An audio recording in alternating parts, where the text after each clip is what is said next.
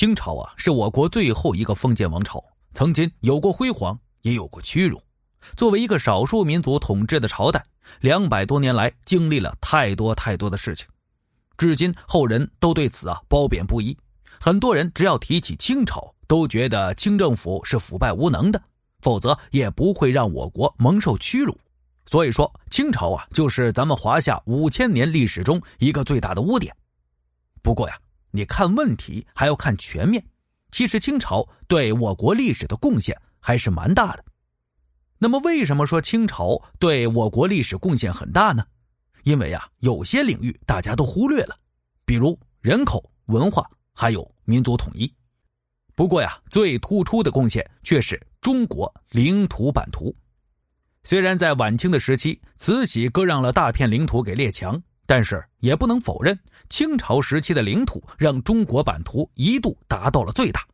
大家都知道，清朝是满清统治啊，对于满族来说，他们天生啊就有对领土的渴望，这一点呢，不得不承认比汉人要强。要知道，当年的女真部落就是在努尔哈赤的带领下，一步一步从一个小小的部落，逐步发展到整个东北。后来清军入关以后呢，满族更是用了一百多年的时间，将中国版图内的每一个民族都统一起来了，这才演变成了如今的五十六个民族。那么清朝在领土扩张的时候啊，首当其冲便是台湾，与郑成功进行了多次拉锯战之后啊，终于让台湾回归了祖国。接着就是对东北领土的处理。那么虽然尼布楚条约中中国失去了一些领土。不过，从长远来看呢，还是有好处的。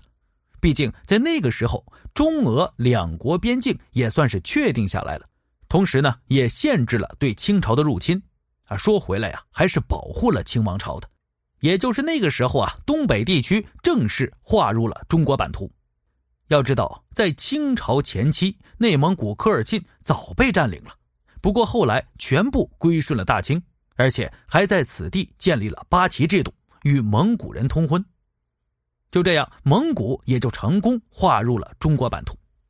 清朝前期啊，准噶尔部与之素来不和，不过经过清朝三代皇帝的努力之后啊，准噶尔部也终于被降服了。